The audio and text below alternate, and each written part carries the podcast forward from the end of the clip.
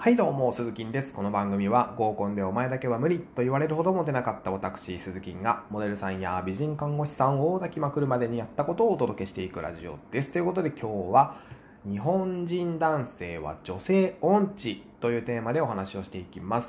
えー、まあ、女性と何を話せばいいのかわからないとか、女性にどうアプローチしたらいいのかわからないとか、女性にどう接したら接したらいいのかわからないとかですね。これはあなただけではなくて日本人の男性全てに言えるつまりは国民性の問題です。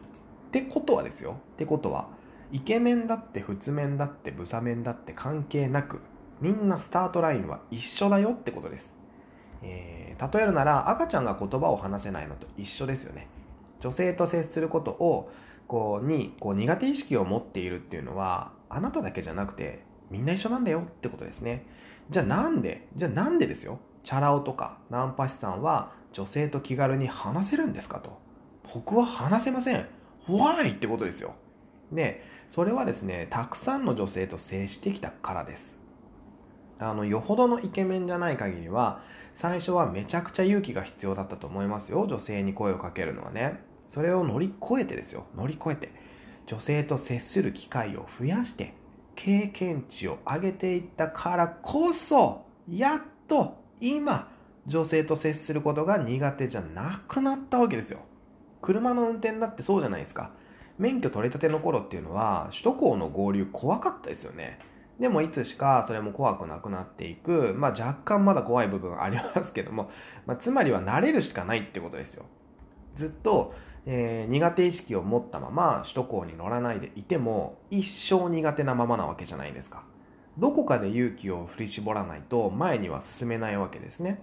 その勇気を振り絞るのに最適な場所が風俗なんですよ。はい。風俗なんですよこれがね。お金を払えばだって女性と話せるわけですしね、あんなことやこんなことの練習もできるわけですよ。そしてほぼ個室なので逃げ道がないですよね。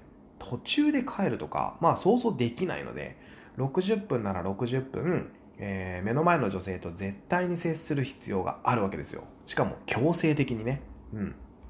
なので風俗にさえ行ってしまえばその勇気さえあればもう何のこっちゃないですよ。強制的に女性と接することになれるわけですから。ねとまたね、こう風俗の話に落ち着いちゃいましたけども、まあまあそういうことですよ。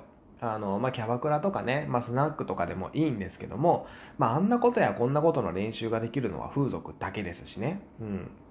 どうせお金を使うんだったら、そこも練習していきましょうよという話でございます。はい。ということで今日は、日本人男性は女性音痴というテーマでお話をしていきました。また明日の放送でお耳にかかりましょう。バイバイ。